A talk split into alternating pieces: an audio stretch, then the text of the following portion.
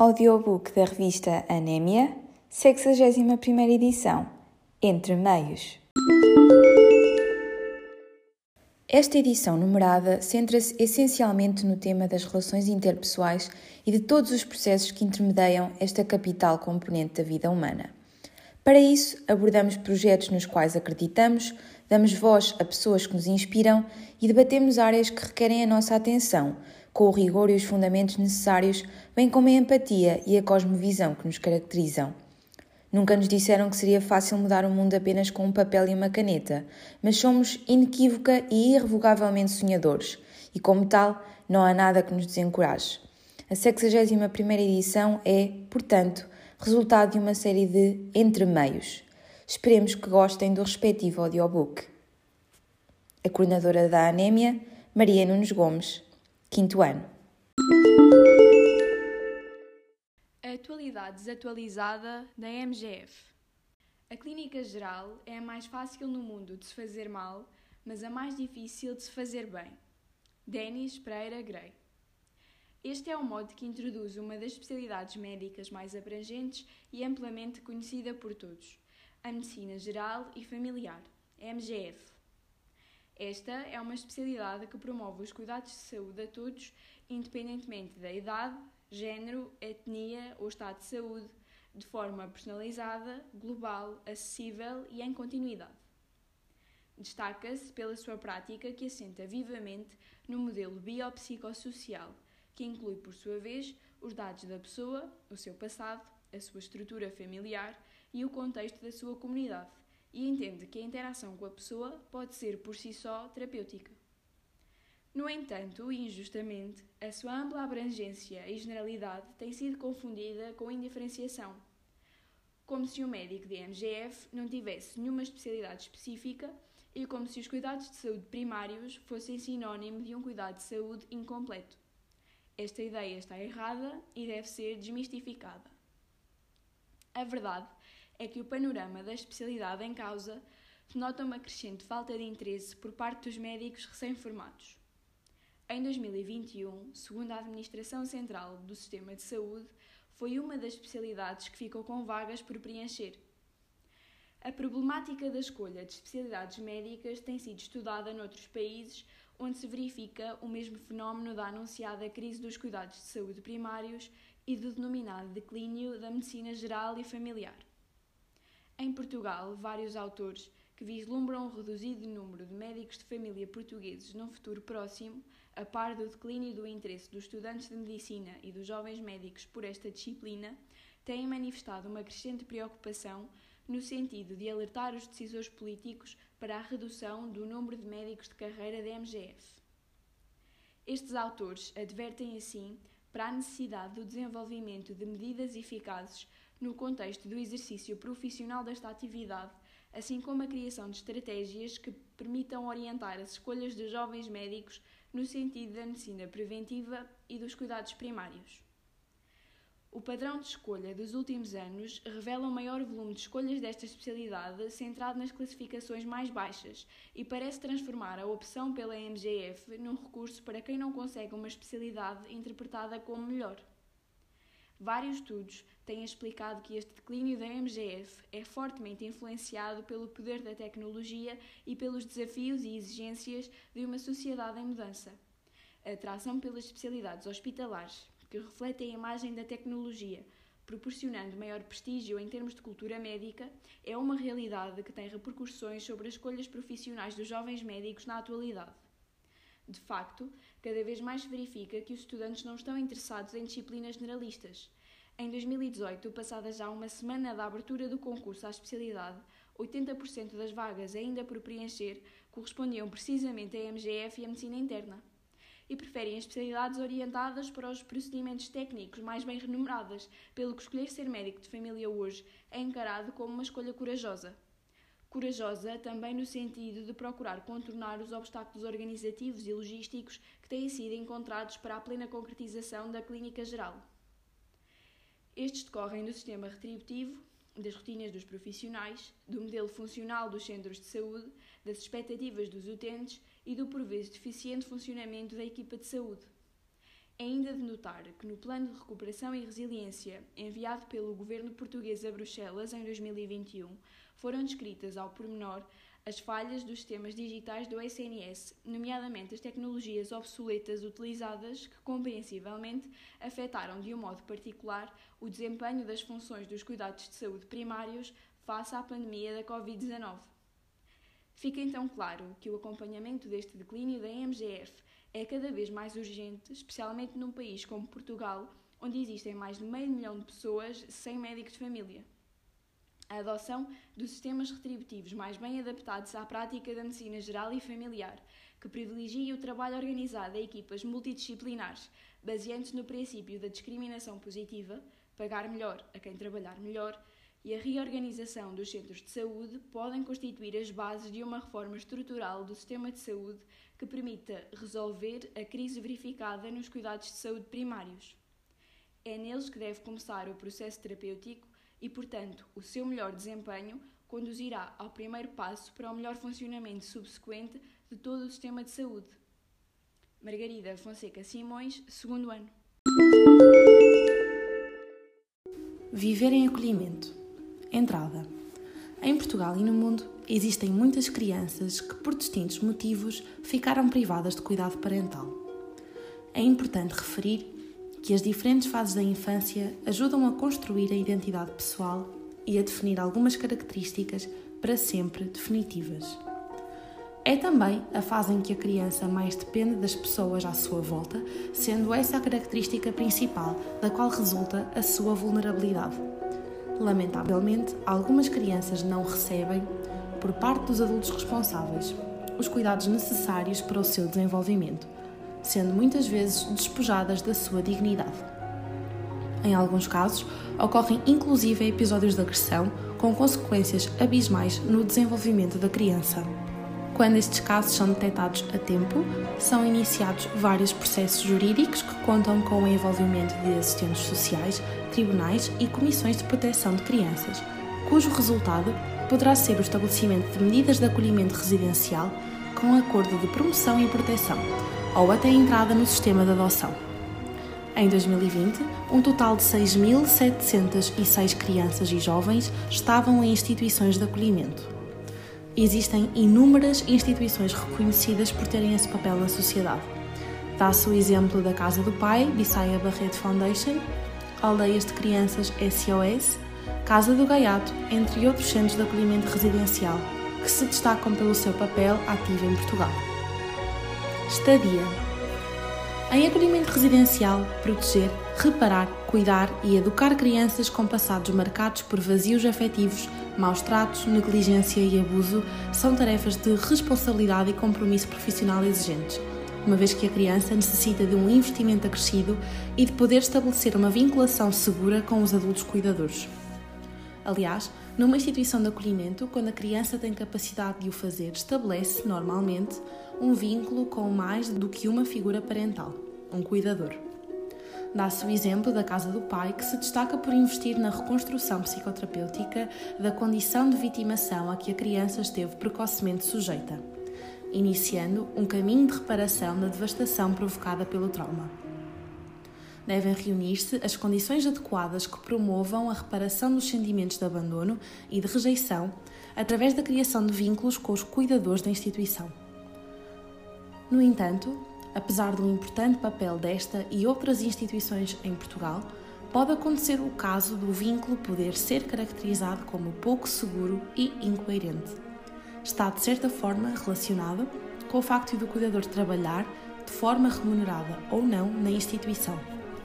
O papel de cuidador é atribuído pela criança a alguém que a poderá ver como um trabalho e função. Em certos casos, porém, mesmo sem intenção de o fazer, o cuidador não cumpre o seu papel da melhor maneira. Dá-se o exemplo da desistência ou demissão destes cargos, ou até a própria pandemia, que influenciaram negativamente a estabilidade necessária e inerente ao estabelecimento de um vínculo viável. Faz-se, deste modo, um alerta para quem tenciona no futuro envolver-se com alguma instituição de apoio a crianças nesta situação torna-se necessário ter consciência que estas crianças estão habituadas à instabilidade e que a perda injustificada de um cuidador pode ser mais prejudicial que propriamente o bem feito durante o tempo que a pessoa lá ficou.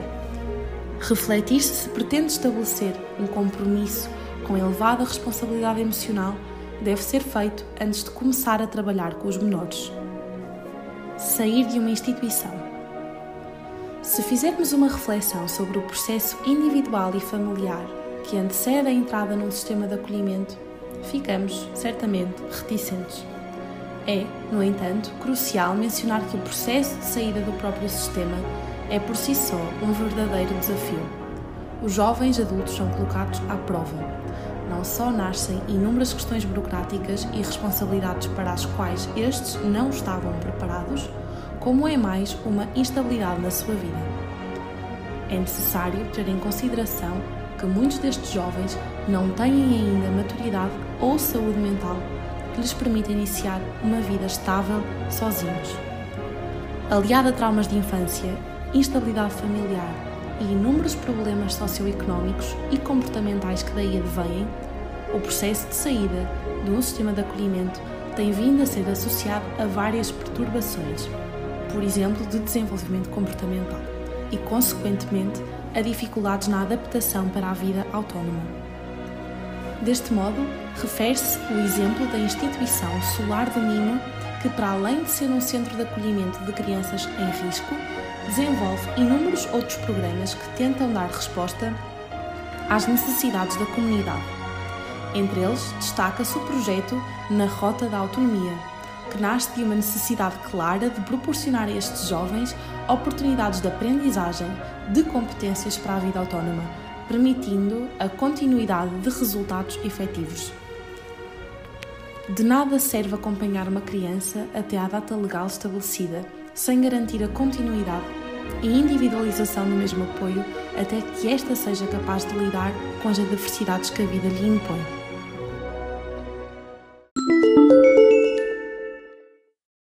Distância de uma agulha.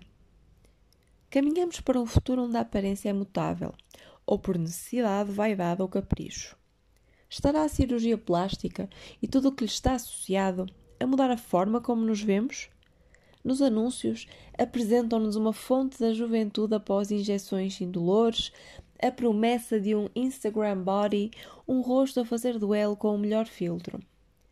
Se por um lado temos quem se aventure, sem sequer questionar, nas maravilhas da medicina estética e da cirurgia plástica, por outro lado temos os mais conservadores e moralistas, que defendem que nascemos com determinadas características que não devemos mudar, porque fazem parte da nossa herança genética e cultural, a não ser que tenhamos tido o azar de nascer ou de adquirir alguma deformidade ao longo da vida. Hábitos como tomar banho, usar maquilhagem, pintar o cabelo, as unhas, fazer a depilação são socialmente bem aceitos na maioria das comunidades. Mas quando o assunto escala para a cirurgia estética, em que tudo se pode tornar mais arriscado, doloroso e permanente, o moralismo intensifica-se. Ninguém fica indiferente com procedimentos milagrosos, como reconstruir maxilares com osso das pernas ou preencher maçãs do rosto com gordura e tecido paciente. Remontando algumas décadas atrás, já se tentava fazer o possível para devolver a aparência original, ao longo de vários anos, de homens que voltavam desfigurados da guerra. Quando os próprios tecidos das pessoas não eram viáveis e não se conseguia de outra forma, contratavam-se artistas para fazer máscaras prostéticas. Já desde aí, não procuravam apenas a funcionalidade, mas também a forma. Esses cirurgiões muitas vezes ajudavam judeus a apagar sinais étnicos para passarem despercebidos, e isso acabou por incluir a cirurgia plástica no espectro como algo que se pode fazer apenas por estética. Atualmente, a cirurgia plástica, sendo mais barata, segura, acessível e havendo vários tipos de fornecedores, tornou-se um serviço como outro qualquer, com um vasto leque de valores. Qual é a diferença entre conceitos como rotina e radical? Será um sutiã push-up radical? E um aparelho ortodôntico ou depilação definitiva? Tirar um sinal? Fazer criolipólise? Enchimentos? Botox? Este último, por exemplo, era visto como algo que os famosos excêntricos faziam: injetar veneno no rosto. Mudou radicalmente. Agora há menos culpa, cada um escolhe o seu espectro de procedimentos. Depende de quem somos e da cultura de onde provimos. Há locais onde a cirurgia estética é rotina, um ritual de passagem. Ivo Pitangai, um cirurgião de ricos e famosos de renome mundial, encontrou na cirurgia estética um negócio lucrativo e comprou a sua ilha privada. Mas também operou pobres pro bono, o que lhe valeu o título de Papa da Cirurgia Plástica. Criou técnicas de abdominoplastia com costuras debaixo da linha do biquíni. Inovou em mini lifts faciais menos invasivos e desenvolveu o Brazilian Butt Lift, uma cirurgia onde é sugada gordura de qualquer parte do corpo, normalmente coxa ou barriga, e depois injetada no rabo. Tornou-se uma das mais requisitadas. Um sociólogo alegou que o ideal de beleza das curvas remontava às escravas africanas que carregavam os filhos dos donos brancos, dando aso a experiências estéticas que evitavam exageros africanoides. A obsessão por rabos grandes, por exemplo, é claramente uma apropriação.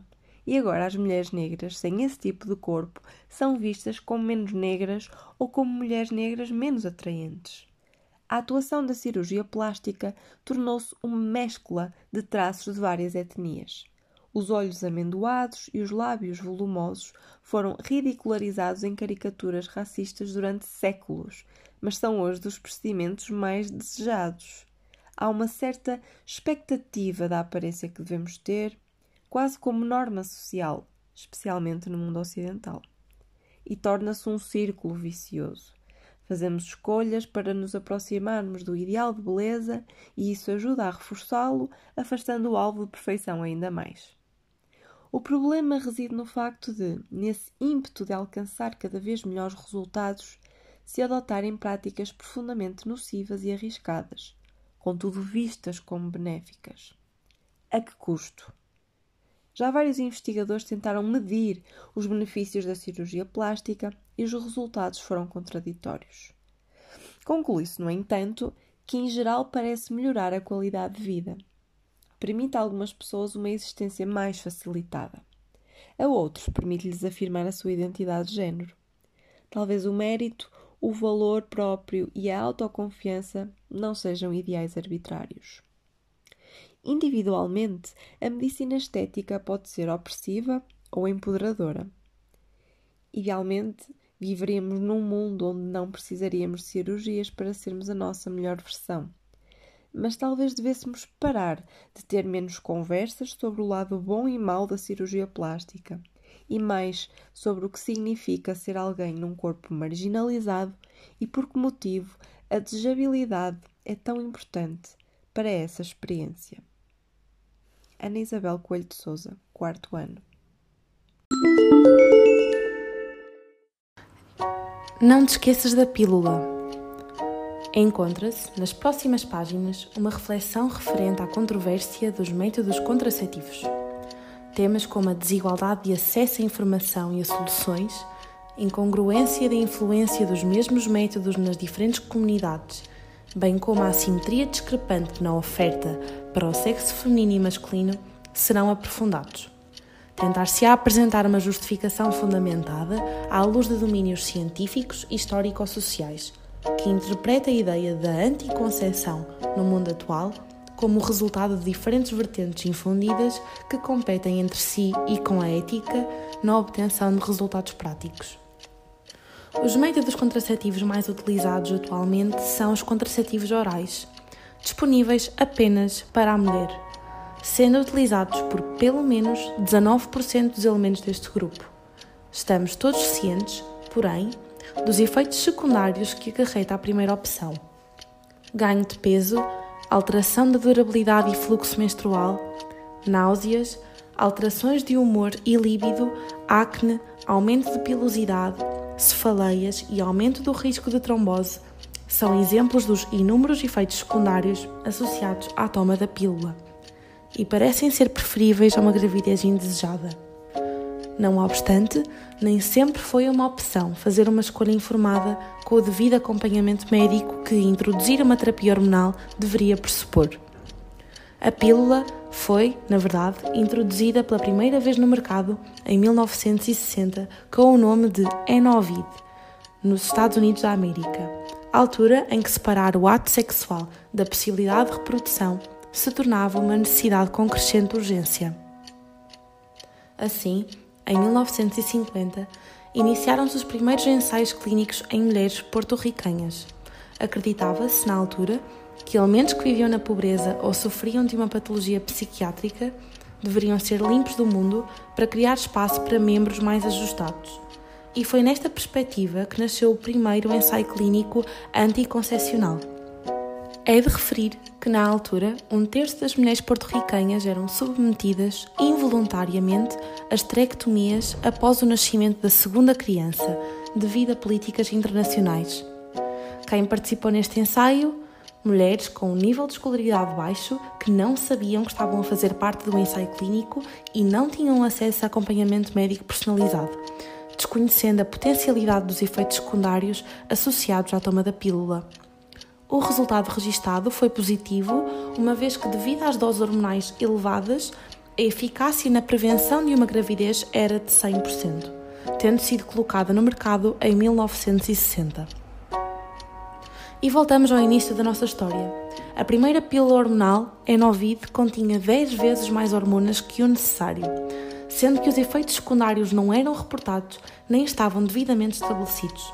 É crucial ter consciência que só após audiências, manifestações, protestos e inúmeros ensaios não éticos é que hoje temos acesso a métodos concretos e transparentes que permitem à sua utilizadora realizar uma escolha informada, com um objetivo e devido acompanhamento médico.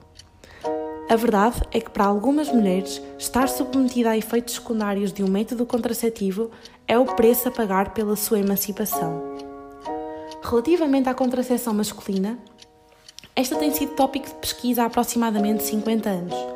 Atualmente, contrastando com as inúmeras opções disponíveis para as mulheres, os únicos métodos disponíveis para o homem são o preservativo, vasectomia cirúrgica e coito interrompido.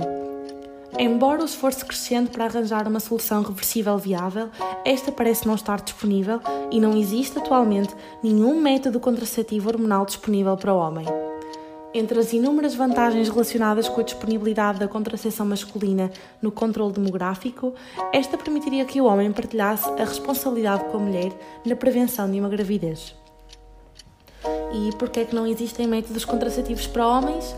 Existem vários desafios, nomeadamente a falta de financiamento da indústria farmacêutica e de aceitação por parte da comunidade masculina e existência de efeitos secundários associados, entre eles dor associada a uma possível injeção, acne, ganho de peso, alterações de humor e líbido. Como uma gravidez indesejada não representa um risco direto para a saúde física masculina, e não existem estudos viáveis que explorem os riscos mentais e económicos de uma gravidez indesejada para o sexo masculino, torna-se impossível estabelecer uma comparação de risco viável, o que faz com que a contracepção masculina tenha de atingir uma fasquia de qualidade elevadíssima comparativamente com a do sexo oposto. O resultado prático traduz-se na realidade de que um medicamento com exatamente os mesmos efeitos secundários possa ser aprovado para a mulher e não seja aprovado para o homem. Atualmente, investigar a aceitabilidade do método parece ser crucial antes que haja o um investimento necessário. Em vez disso, ainda se espera, de uma maneira geral, que as mulheres assumam a responsabilidade por não engravidar.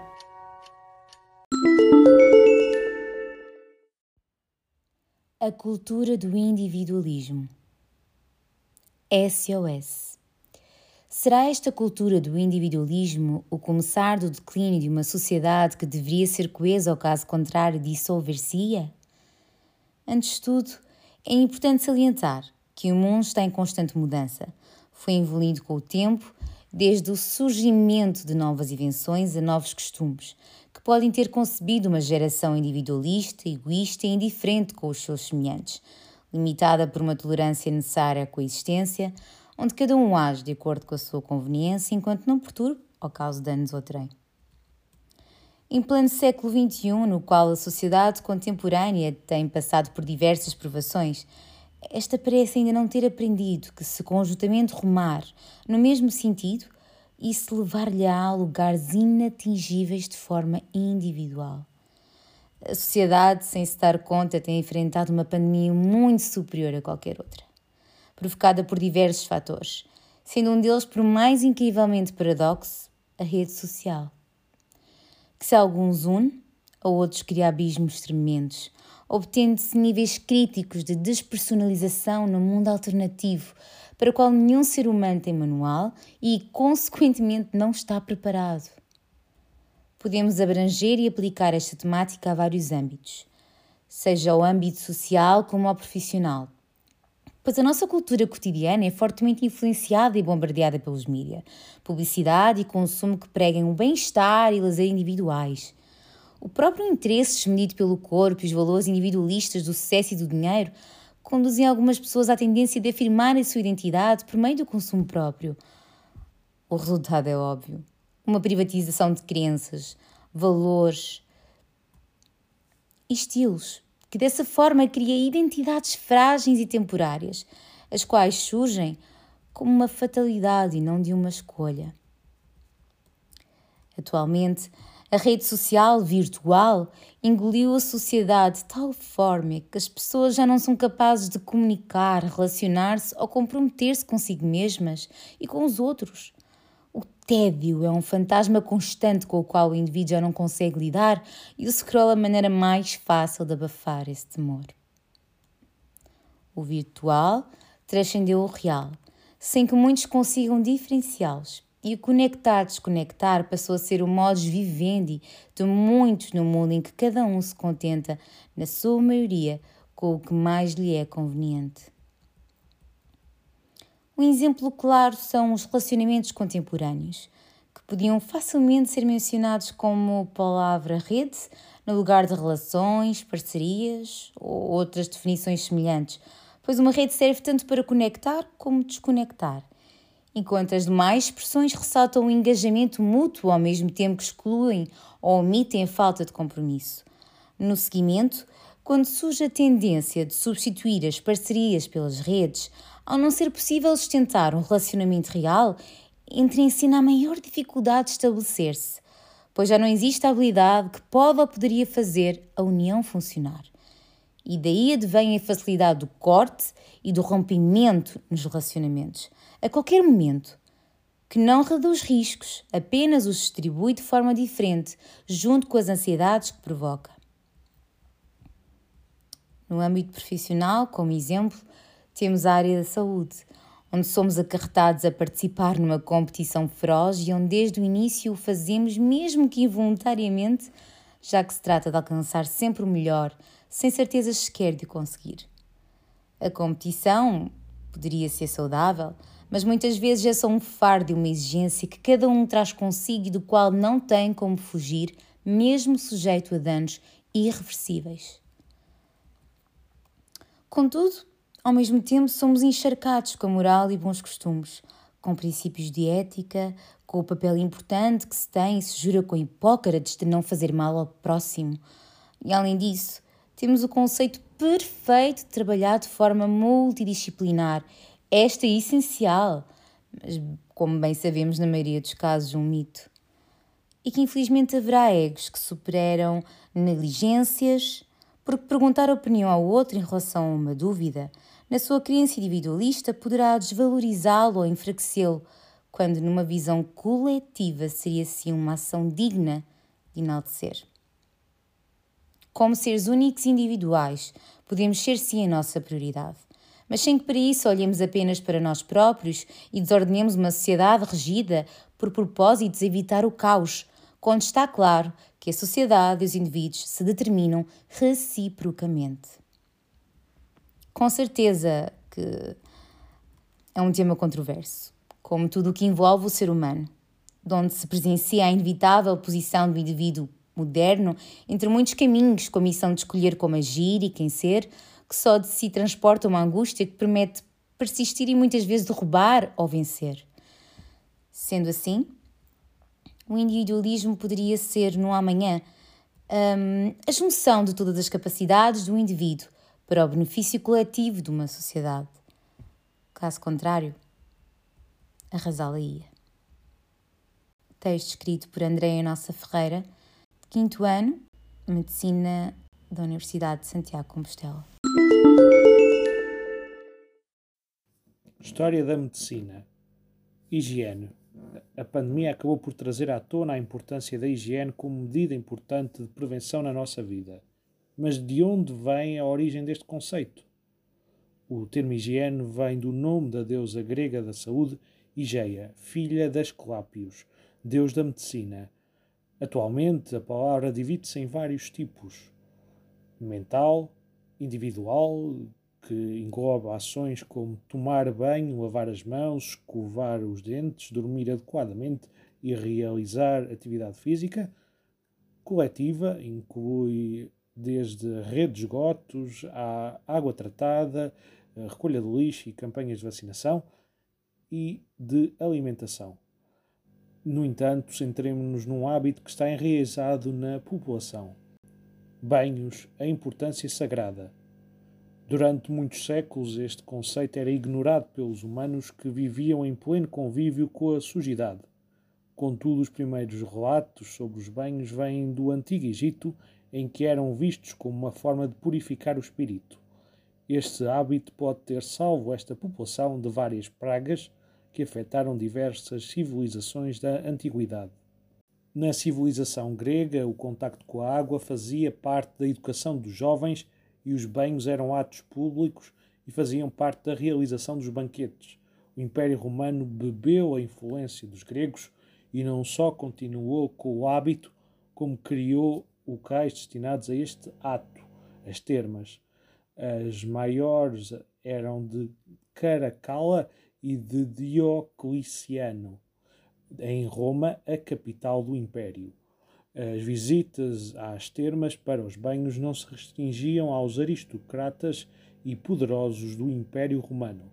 Os pobres e menos favorecidos também tinham esse direito, até porque os nobres viam os locais como um ponto de troca de informações e de aferição sobre a sua popularidade. A influência do banho chegou até à toponímia, conservando-se ainda hoje no nome de alguns locais, como Bath, no Reino Unido, Baden-Baden e Wiesbaden, na Alemanha, e Oxley-Bain, na França. Idade Média, retrocesso. Nos séculos 3 e 4 depois de Cristo, o cristianismo tinha cada vez mais crentes e tinha cada vez maior importância e influência no Império Romano. Em 380 depois de Cristo, o corpo passou a a ser visto como uma fonte de pecado, pelo que se deveria dar menos importância em detrimento do espírito. O banho passou a ser visto como um ato de luxúria e as termas passavam à história. Nessa altura, as pessoas passavam a limpar-se com recurso a panos molhados e os perfumes e maquilhagem tentavam disfarçar o odor corporal das classes mais favorecidas. Guerras Santas devolvem banho até à peste negra. As guerras religiosas entre os séculos XI e XIII permitiram uma renovada visão dos banhos por parte dos combatentes. Sem o jugo da Igreja Católica, os guerrilheiros banhavam-se tal como os muçulmanos não deixaram de fazer, espalhando o costume novamente pela Europa. Contudo, o desconhecimento científico permitiu que os banhos voltassem a ser um hábito do demónio. A peste bubónica, também designada por peste negra, estima-se que terá matado um terço dos europeus e os médicos achavam que a água permitia um aumento da transmissibilidade das doenças por abrir os poros. O pano voltava a ser o recurso possível. Aliás, os judeus eram considerados agentes da bruxaria por não serem tão afetados pela patologia infecciosa. De facto, um dos hábitos que este povo tinha era de lavar as mãos antes das refeições. Banhos impuseram-se definitivamente. No século XIX, o iluminismo colocou a ciência no centro do mundo e o ato de se lavar para a saúde foi destacado. No entanto, de Correram bastantes décadas até que os banhos fossem bem vistos e se tornassem um hábito na população europeia. Um facto é que a maioria das casas não tinha qualquer local para os seus habitantes se lavarem. Além disso, apesar de os hospitais já no final do século XIX utilizarem os banhos, os doentes assustavam-se e viviam um autêntico terror quando obrigados a lavarem-se.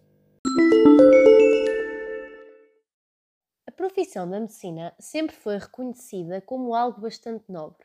No início da carreira, médicos juram praticá-la de forma honesta, tendo em vista o respeito pela vida do doente, tratá-lo quando possível e cuidando em qualquer circunstância. A escrita tem o poder também de curar e cuidar pelas palavras, mas, sobretudo, o poder de criticar e alertar para o que está errado, tanto para quem escreve como para quem lê.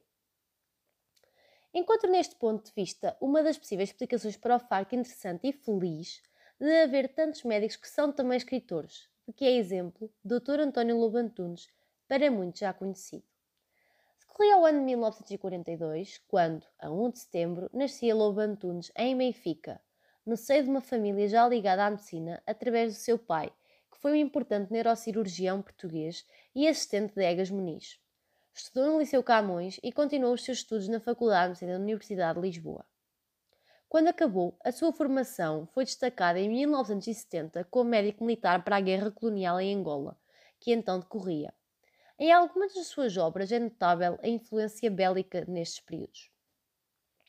Mais tarde, depois de regressar a este local à beira-mar plantado, especializou-se em psiquiatria, onde via muitas semelhanças com a escrita interesse que já cultivava desde a adolescência.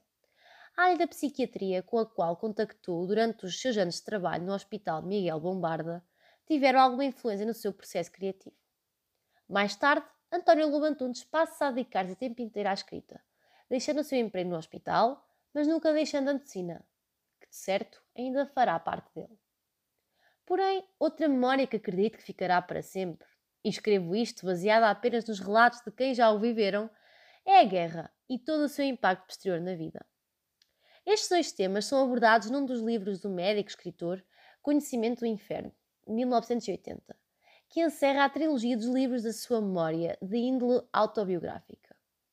Tentando trazer de maneira superficial alguns dos aspectos abordados nesta obra, o hospital psiquiátrico é visto na narrativa como metáfora do inferno, sendo visível em algumas passagens a visão contrária do autor face aos métodos utilizados na psiquiatria naqueles tempos. Na realidade da guerra, cenário de horror e tragédia, o autor, quando compara o que viveu depois como médico no hospício, ainda não tinha visto o inferno. Em 1973, eu regressara da guerra e sabia de feridos, do latir de gemidos na picada, de explosões de tiros de minas, de ventos esquartejados pela explosão das armadilhas, sabia de prisioneiros e de bebés assassinados, sabia do sangue derramado e da saudade. Mas fora-me poupado o conhecimento do inferno. Um livro que nos dá um autêntico conhecimento do inferno consegue inverter os papéis na realidade vivida pelo narrador, quando os médicos são vistos como os doentes, e estes últimos apenas fingiam as comorbilidades que tinham para tratar dos médicos, também tidos como os inventores da loucura. Nas reuniões do hospital de dia, saltava a impressão esquisita de que eram os doentes quem tratavam os psiquiatras com a delicadeza que a aprendizagem da dor lhes traz. Que os doentes fingiam ser doentes para ajudar os psiquiatras, iludir um pouco a sua triste condição de cadáveres que se ignoram. São feitas duras críticas à terapia de choques, aos antidepressivos, à psicoterapia, à desumanização da medicina que acompanha um arrependimento posterior do narrador, por ter tido ele também um papel nesta realidade infernal. Sempre que uma pessoa vai morrer, agrupam-se, guiados por qualquer estranho instinto de insetos, à volta de um doente, emagrecido e pálido, compulsando alegremente radiografias, análises, relatórios de biópsia, pronto a discutir aquilo que denominam eufemisticamente um caso bonito cancros complicados, leucemias esquisitas, infecções incuráveis, farejando radiantes a iminência de um cadáver. Assim, creio que a intenção do escritor ao narrar tais acontecimentos, para além de criticar, é alertar para a mudança, tentar que isto não seja mais a realidade. Medicina centrada no doente e não na doença é urgente. O médico que se preocupa vê o doente como um todo vê as preocupações que o assombram, vê o impacto que o diagnóstico de uma doença pode ter na sua vida. que seja possível ao médico ver mais além que as radiografias, que os relatórios de biópsias, que os destaques, que as análises, para que não caia na identificação como um inseto que António Lobantunes nos talhou neste livro, cuja leitura é recomendada, bem como de todos os outros do autor que lhe valeram já alguns prémios, como o Prémio Camões em 2007, e que eu pessoalmente manifesto curiosidade de ler mais. Esta é uma reflexão sobre o mundo, com M maiúsculo ou minúsculo. Já nem sei. Assim como não sei a sua definição, embora tenha aprendido alguns durante a escola. Para mim, Rita, mulher nascida em Portugal e que cresceu à beira-mar, livre para caminhar até onde quiser e com certeza ter uma escola à sua espera, o mundo tem anos-luz de dimensão. Querendo, tê-lo-ei a meus pés. Basta lutar por o conquistar. Cali passa o dia com a sua mãe a cuidar da casa, dos animais que habitam o pequeno terreno nas traseiras do Tezer que serve de abrigo a uma família de cinco. Não deixa a rua sem o seu pai ou irmãos mais velhos. Vê na família o seu propósito e, por isto, considera o seu mundo. Sem fazer ideia que existam galáxias, é capaz de desenhar o seu noturno de cor. Kali e Rita vieram ao mundo através de uma mulher para serem mulher. Não nos esqueçamos que o útero foi a nossa primeira casa, o nosso primeiro mundo. A vida de alguém é um mundo e este precisa de cada um de nós. Rita Gonçalves Rodrigues, sexto ano.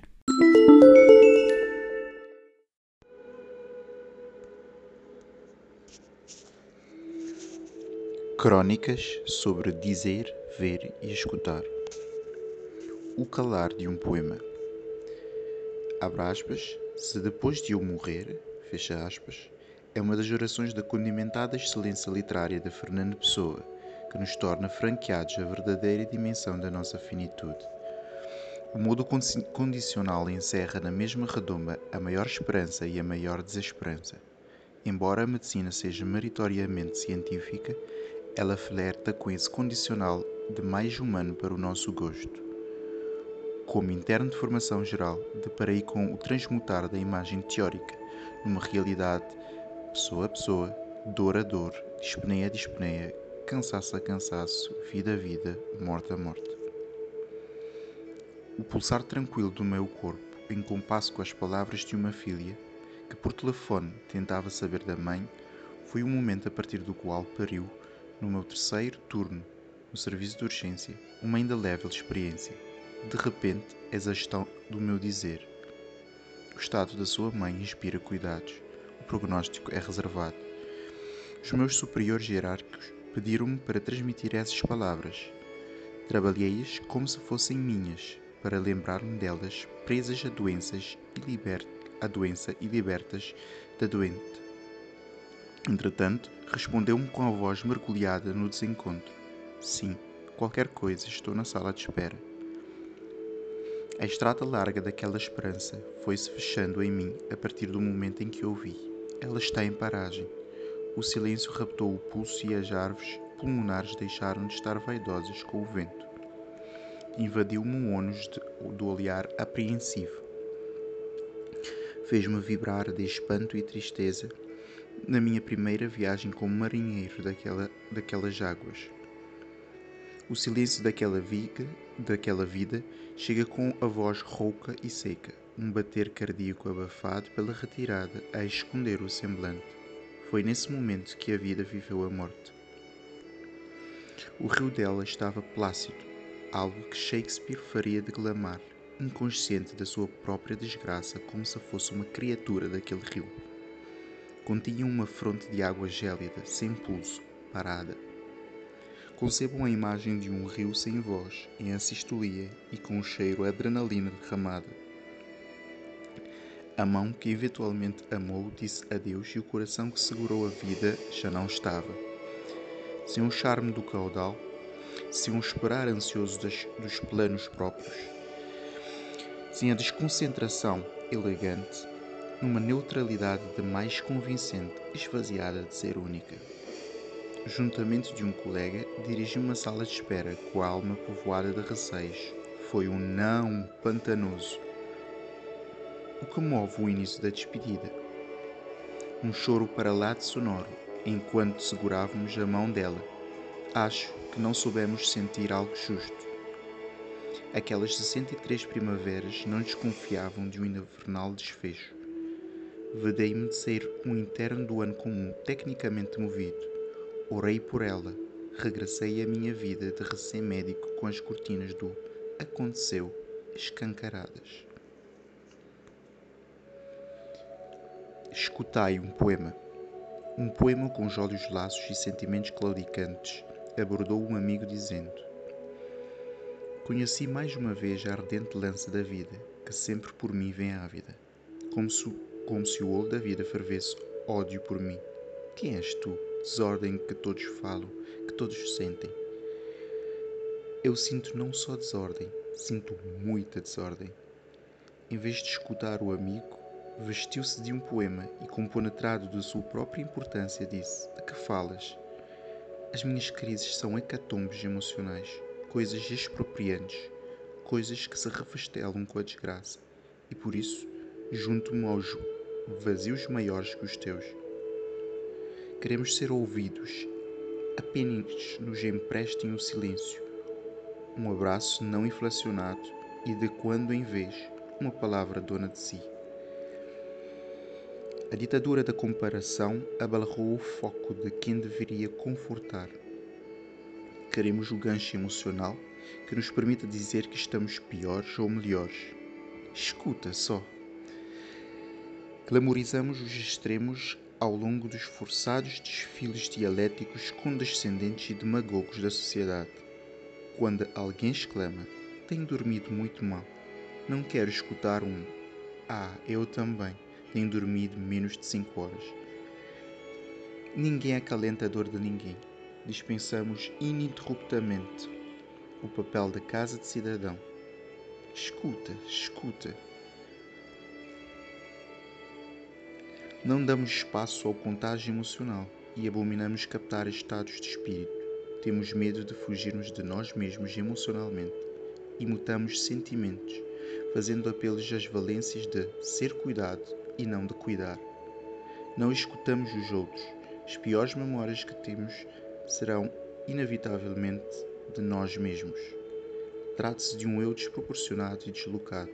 Mendigamos condescendência, daí a maximização do stress e descontrole do impulso de narrar os nossos factos. As raras vezes que paramos para escutar alguém, somos passíveis de não saber a diferença entre sentimentos e ações. Afinal, as nossas causas são sempre maiores que as dos outros. Estamos treinados a ser elaboradores de respostas, sem antes sermos um bom fazedor de perguntas. Precisamos de diminuir as autorreferências de tristeza, de reconhecer as características de um exílio interno e de abolir os arroubos de superioridade moral. Caminhar com os ouvidos é o meio que nos faz ir de lés a lés. Se o próximo a ti veio pelos próprios pés, escutai. Rodrigo Fortes. A luz que roubou. Tu estavas sozinho. Tu andavas sozinho. No meio das sombras, tu eras a tua luz.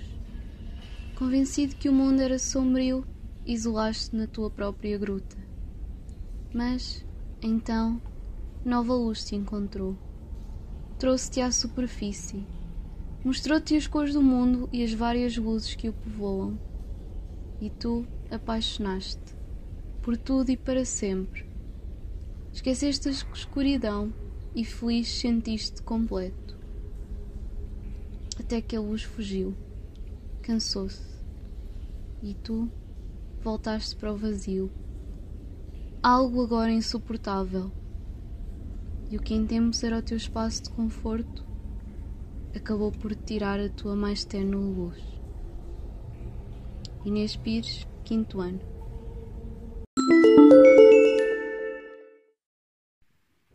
Casa de Madeira.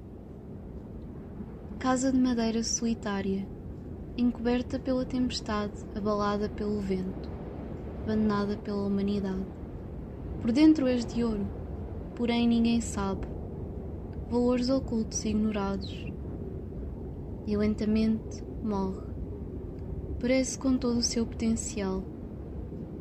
O ouro oxida, a madeira apodrece e a casa desvanece.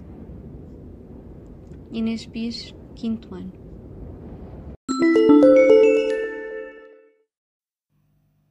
A Senhora Assustadora Era uma vez uma senhora muito sozinha que não saía de casa.